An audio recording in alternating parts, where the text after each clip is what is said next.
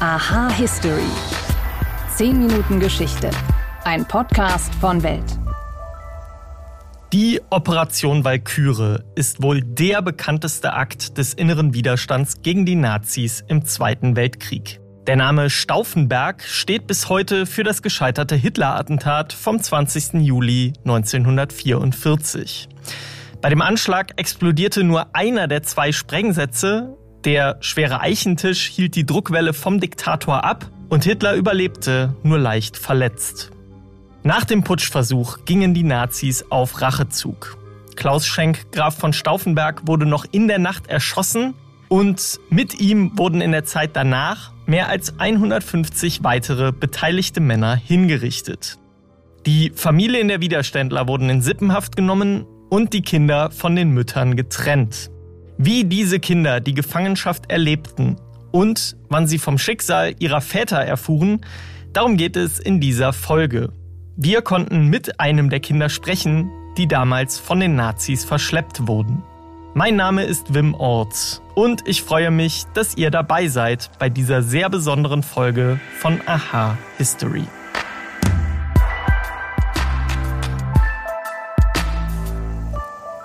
Ich habe euch ja schon versprochen, dass wir einen ganz besonderen Gast in dieser Folge haben.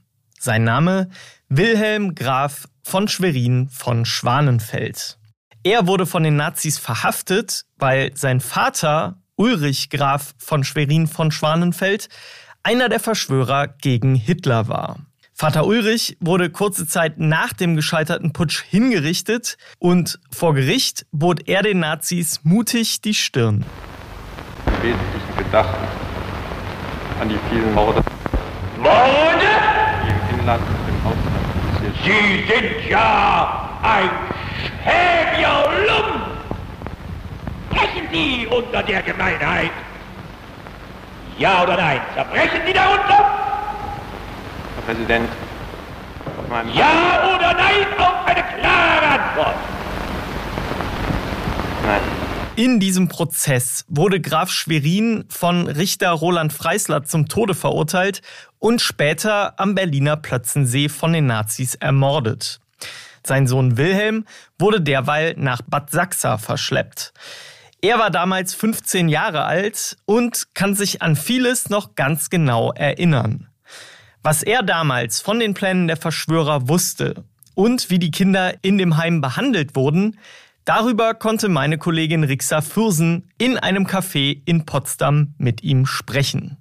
Wissen Sie, was Sie am 20. Juli gemacht haben oder wo Sie waren oder wie Sie den Ja, war ich auf der Entenjagd. Zu Hause. Am 20. Juli war ich noch zu Hause. Also haben Sie direkt am 20. Juli von dem Attentat erfahren oder Nein, wir haben am 20. Juli komischerweise keine Nachrichten gehört. Und äh, am 21. Juli war, der, war der, die Entenjagd. Und äh, da sagte mir gleich der Förster morgens, es wird ganz schwierig sein. Wir haben, die haben alle abgesagt. Da waren alle so die Leute aus der Umgebung vor allen Dingen auch aus der, von der Partei eingeladen. Und die hatten alle, äh, alle Arrest, nicht? Die waren, durften nicht, nicht raus, weil befürchtet wurde, dass sie da, das reden würden und da irgendwas Falsches im Sinne der Partei. Und wann haben Sie dann erfahren, was am 20. Juli passiert sein musste? Nicht vor der Verhaftung, gar nichts. Ja, doch, der äh, Bruder meiner Mutter ist hier in Potsdam in die Wohnung gegangen. Und da wurde sauber gemacht. Die Sa Wohnung war leer. Da hat er gesagt, ja, wo sind denn die Herren, die hier gewohnt haben? Er sagt, das wüssten sie nicht. Wir wären zwei Herren und die werden, äh, wären äh, am 20. abends nicht wiedergekommen. Und Sie konnten sich keinen Reim darauf machen und Ihre Mutter auch nicht? Meine Mutter schon, ja. Ich nicht. Wusste ja nichts. Und wie hat Ihre Mutter reagiert? So, wurde immer ruhiger den Tag über. Erste Aktion, die ich äh, mitgesehen habe, ist, dass sie aus dem Gästebuch die Seiten alle ra rausriss. Und äh, nachher wusste ich warum, weil da dann natürlich viele Namen standen, die nachher am Volksgerichtshof gesagt Und als Sie dann im August verhaftet wurden allesamt, was, was haben die Ihnen gesagt? Ja, da, da waren wieder die Leute, die uns auch in, Görn gewesen waren, einer oder zwei. Die nahmen uns dann mit und äh, erstmal saßen wir in der NSV-Zentrale von Neustrelitz im Keller. Und ähm, das Haus gegenüber auf der anderen Straßenseite gehörte meinem Vater. Und da wohnten zwei, die sogenannten alten Tanten, die waren beide über, weit über 80. Und äh, die konnten wir dann immer sehen, die anderen Fenster da, das war so auf gleicher Höhe. Und mein Bruder Christoph sagte, wieso sitzen wir hier eigentlich? Warum gehen wir nicht zum Tanzen? Ist doch viel gemütlicher. Abends fuhren wir dann mit zwei äh, Vertretern von der NSV nach Neustrelitz mit dem Zug, nein, nach Wesenberg. Und da gab es ein großes äh, Jugendlager. Ja, die Bett war zu kurz natürlich, ne? für mich. Und dann fängt der, die Jammerei an. Ich bin am nächsten Morgen gleich nach Güstrow verlegt worden. Und ich erinnere mich nicht, wie ich da hingekommen bin. Und Sie sind dann eigentlich schon nach dem Tod Ihres Vaters erst nach Bad Sachsa gekommen, aber wussten das nicht, dass Ihr Vater schon ja. ermordet wurde. Ja. Und wann haben Sie über das Schicksal Ihres Vaters herausgefunden? Erstmal habe ich in, in, während der Zeit in Bad Sachsa im Detail bis zu den Anziehsachen geträumt. Sie müssen dann doch ja was geahnt haben, was am 20. Juli passiert ist, dass Sie den Prozess ja. Ihres Vaters geträumt haben, oder nicht? Nein. Ich habe erst was geahnt, wie ich nach Sachsa kam und die Stauffenberg-Kinder traf. Da habe ich gesagt, wieso, was macht ihr hier? Ne? Aber im Grunde genommen, es war alles eingeteilt. Und wir hatten keine Möglichkeit, untereinander zusammenzukommen. Das wurde, wurde verboten. Und was haben Sie dann geahnt, als Sie die Stauffenberg-Kinder beispielsweise kennenlernten dort? Ja, da kam dann viel das Wort 20. Juli und dann war es natürlich raus. Ne? Das haben wir uns, wenn wir uns sahen und nicht beobachtet waren, unterhalten. Der Stauffenberg wusste, dass sein Vater erschossen war. Ne? Aber keiner sonst wusste, dass seine Verwandten oder Eltern oder Mütter äh, verhaftet waren. Und wie war die Zeit in Bad Sachsa? Also wie muss, kann man sich das Kinderheim vorstellen, in dem Sie da waren? Das war ein, ein, ein Landversteckungskinderheim vom Gau Bremen. Von den Nazis waren in Gau eingeteilt und der Bremen hatte ein äh, Kinderheim dort gebaut für Flüchtlings, äh, für äh, bombengeschädigte Kinder. Und die waren, waren acht, acht Häuser, wunderschön, wunderschön. Alle im, im Alpenstil, Holz, alle Holz gebaut. Nee, das war keine Gedanke von Gefängnis. Wir konnten ja auch rumlaufen. Wir konnten bloß nicht durch den Zaun gehen. Und Kontakt zur Außenwelt hatten Sie den Nein, in der auch Zeit? Kontakte war, war, ging auch nicht. Ihnen wurden eigentlich allen dort andere Namen gegeben. Wie ist das abgelaufen und welchen Namen haben Sie dort bekommen? Seifert hieß ich. Das hatte ich schon in dem Abend, äh, an dem Abend, wie wir in äh, Güstrow abgeholt wurden und mit dem Zug in Schwerin angekommen waren. Da haben sie es uns gesagt. Dass Sie nicht mehr Wilhelm Graf Schwerin sind, sondern Wilhelm Seifert? Morgen hatte ich das schon vergessen. Ich habe gesagt, Sie müssten mir mal ein Stück Papier geben und einen Bleistift, dass ich mir das aufschreibe.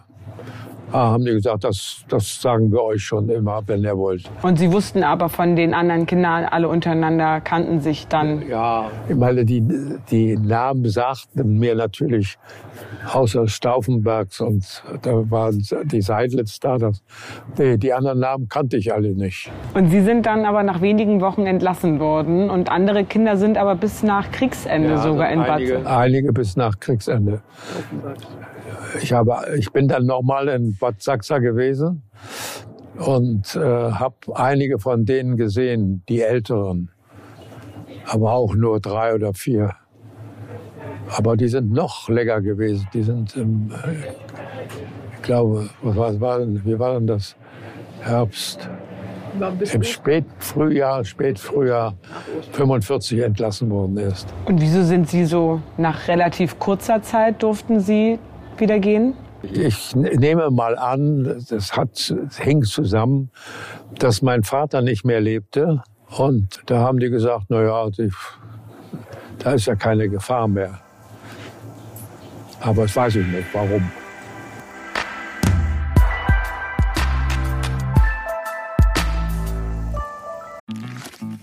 Werbung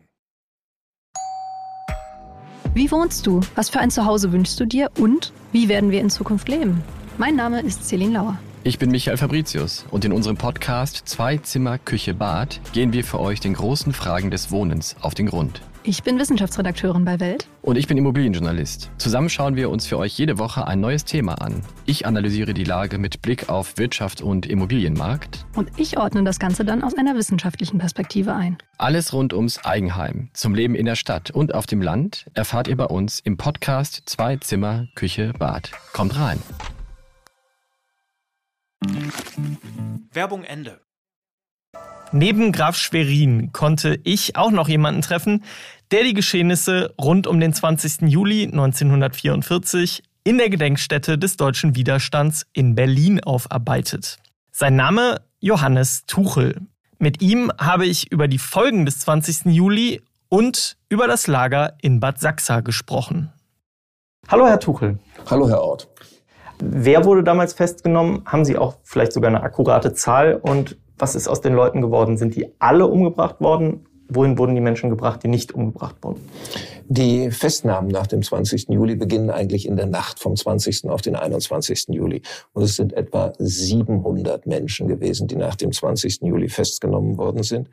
Unter diesen 700 Menschen sind aber mehr als 300 Familienangehörige, also Familienangehörige, die als sogenannte Sippenhäftlinge, wie das die Nationalsozialisten nannten, festgenommen worden sind, die also nichts äh, gegen den Staat unternommen hatten, sondern die einfach nur zur Familie eines der Männer gehörten, die am Umsturzversuch beteiligt gewesen sind. Das heißt, der Kreis der eigentlichen Beteiligten ist irgendwo zwischen 300 und 400 Personen einzuschätzen. Von diesen 300 oder 400 Personen sind etwa etwas mehr als 100 vom sogenannten Volksgerichtshof zum Tode verurteilt worden und hingerichtet worden. Dann haben sie noch andere, die einfach nur erschossen worden sind oder noch in den letzten Kriegstagen äh, auf andere Weise ermordet worden sind, sodass wir etwa im Verlauf des 20. Juli, der Zeit danach, von etwa 150 bis 180 Toten ausgehen. Und einer dieser Beteiligten, das war Graf Schwerin. Was war seine Rolle in diesem Umsturzversuch? Ulrich Wilhelm äh, Graf von Schwerin von Schwanenfeld ist schon seit langen Jahren in die Verschwörung gegen Hitler eingebunden gewesen. Er ist ein enger Vertrauter des früheren Generalfeldmarschalls Erwin von Witzleben, dem er auch an diesem Tag am 20. Juli zur Seite steht. Äh, Schwerin wird noch in der Nacht vom 20. auf den 21. Juli 1944 festgenommen. Er wird dann hier, äh, weil das Gestapo-Hauptquartier in der Lehrter Straße Straße dann schon überfüllt ist, am 21. Juli dann auch gleich in das Zellengefängnis Lehrter Straße überführt. Lehrter Straße, das ist heute genau gegenüber dem Berliner Hauptbahnhof ein großes, von einer Backsteinmauer umrandetes Gelände. Was geschieht dort mit ihm? Er wird ja ultimativ dann auch ermordet. Ähm, wenn ich das recht erinnere, Ulrich Schwerin ist dann im August äh, 1944 vom sogenannten Volksgerichtshof zum Tode verurteilt worden und dann im September hingerichtet worden. Offenbar wollte man ihn noch äh, befragen zu anderen Mitverschworenen. Normalerweise war es so, dass das Urteil des Volksgerichtshofs am Morgen äh, gesprochen wurde und am Nachmittag diejenigen, die am 20. Juli beteiligt waren, dann eben in Plötzensee erhängt worden sind sind, erhängen als eine besonders schimpfliche Form des Todes, eben nicht enthauptet oder nicht erschossen. Eine ganz perverse nationalsozialistische Logik, die sie da haben. Ähm, Schwerin selbst wird zum Tode verurteilt und dann Anfang September 1944 eben auch in Plötzensee erhängt. Was war mit seiner Familie? Wusste die Frau irgendwas, war die eingeweiht und wusste der Sohn eventuell sogar etwas? Äh, inwieweit die Frauen dort eingeweiht waren, wissen wir nicht. Wir gehen bei Graf Sperin davon aus, dass seine Frau bestimmte äh, Dinge gewusst hat. Ob sie in alle Details eingeweiht gewesen ist oder ob auch ihr Mann sie geschützt hat, das kann ich Ihnen heute nicht sagen. Sicher ist, dass sie zusammen mit dem jüngsten Kind, Detlef, der ja noch ganz jung war, auch erstmal in Sippenhaft, in sogenannte Sippenhaft genommen wird, äh, dass sie aber nicht gemeinsam mit dem Sohn Willem dann verbleiben, sondern dass Wilhelm Schwerin in ein anderes Gefängnis kommt und dort erstmal als Sippenhäftling festgesetzt wird. Genau, das wäre jetzt auch meine nächste Frage gewesen, die Sippenhaft. Was wurde dann aus den Menschen? Wie lange dauerte das, bis die festgenommen wurden? Und wie hat die Frau diese Sippenhaft erlebt? War das auch eine besonders ehrlose, in Anführungsstrichen, Haft? Ähm, die Sippenhaft haben die Nationalsozialisten nach dem 20. Juli 1944 eingeführt. Äh, das ist dann eine besondere Haftform gewesen, die dann auch über das Reichssicherheitshauptamt und die Sonderkommission 20. Juli 1944 administriert worden ist. Das bedeutete, dass Frauen und Kinder von Beteiligten am 20. Juli in Haft genommen werden konnten, ohne jeden Haftbefehl, nur weil sie eben zu dieser Sippe die ausgehend immer vom Mann war, gehört hatten. Wie die Frauen dann festgenommen worden sind, ist ganz, ganz unterschiedlich gewesen. Zum Teil unter entwürdigenden Umständen, zum Teil sind sie auch einfach abgeholt worden, zum Teil hat man sie mit den Kindern festgenommen, zum Teil sind sie von den Kindern getrennt worden. Der Großteil der Frauen ist nach dem 31. Oktober 1944 auch schon äh, wieder freigelassen worden. Kommen wir jetzt mal wieder zurück zur Familie von Graf Schwerin. Sie haben jetzt eben schon gesagt, der älteste Sohn wurde von Mutter und jüngeren Kindern getrennt, wurde weggebracht in ein Kinderheim, kann man sagen. Und wie können wir uns dieses Kinderheim dann vorstellen? Wie läuft das Leben für die Kinder dort ab? Also, das Kinderheim liegt in Bad Sachsa, Harz. Wieso ausgerechnet eigentlich ein Kinderheim bei Bad Sachsa? Sie haben in der Nähe von Bad Sachsa haben Sie große unterirdische Produktionsstätten und Sie haben dort ein Konzentrationslager, Dora Nordhausen. In diesem Bereich hat die Gestapo besondere Kompetenzen im sogenannten Sperrkreis Mittelbau. Dadurch hatten Sie die Möglichkeit, dass Sie dort ein Kinderheim der sogenannten nationalsozialistischen Volkswohlfahrt, wie das ja damals die Fürsorge hieß, schlicht und einfach beschlagnahmen konnten. Die Kinder, die dort bis dahin untergebracht waren und die Schwesterschülerinnen einfach sagen konnten, raus mit euch, weg mit euch. Und sie konnten es für ihre Zwecke beschlagnahmen. Das Ziel, als sie dann etwa im August 1944 äh, dort dieses Kinderheim für die Kinder von Sippenhäftlingen äh, errichtet haben, war, dass sie dort etwa 200 Kinder inhaftieren sollten. Das war die Kapazität, mit der man rechnete. Tatsächlich lag die Zahl dann letztendlich knapp unter 50 der Kinder, die dort inhaftiert worden sind. Also, das heißt, sie haben nicht ein Konzentrationslager im herkömmlichen Sinne oder ein Internierungslager, sondern sie haben ein Kinderheim was ist das Ziel? Nach dem, was wir wissen, ist es so, dass die Kinder andere Namen erhielten. Also man nahm ihnen erstmal ihre Identität weg, damit auch ihre Erinnerungen. Also ihnen sollte die Identität genommen werden, das ist das andere, und sie sollten dann von ihren Müttern getrennt werden. Wie aber oftmals im Nationalsozialismus ist es so, dass zwischen Planung und Realität dann äh, eine Lücke klaffte. Geplant für 200 Kinder, aber Natürlich dann, als man gemerkt hat, dass sowohl auch die Frauen wieder freigelassen werden, nachdem die Männer umgebracht worden sind, ist es so, dass die Kinder in Bad Sachsa tatsächlich noch längere Zeit, zum Teil bis Kriegsende, dort in Bad Sachsa inhaftiert gewesen sind. Herr Turel, vielen Dank für Ihre Eindrücke. Gerne. Das war heute mal eine sehr düstere Folge von Aha History. Aber die Grauen der Nationalsozialisten, die dürfen einfach nicht in Vergessenheit geraten. Wenn ihr noch mehr über die Geschichte von Bad Sachsa und Wilhelm Graf von Schwerin von Schwanenfeld erfahren wollt, dann kann ich euch die Geschichte meiner Kollegin Rixa Fürsen ans Herz legen. Sie hat den Grafen mehrfach getroffen und für die Welt ausführlich mit ihm gesprochen. Den Link zum Artikel packe ich euch in die Show Notes. Ansonsten hoffe ich, wir konnten euch eine neue Perspektive auf die vielen unschuldigen Opfer der Nazis geben. Danke euch fürs Zuhören und bis zum nächsten Mal.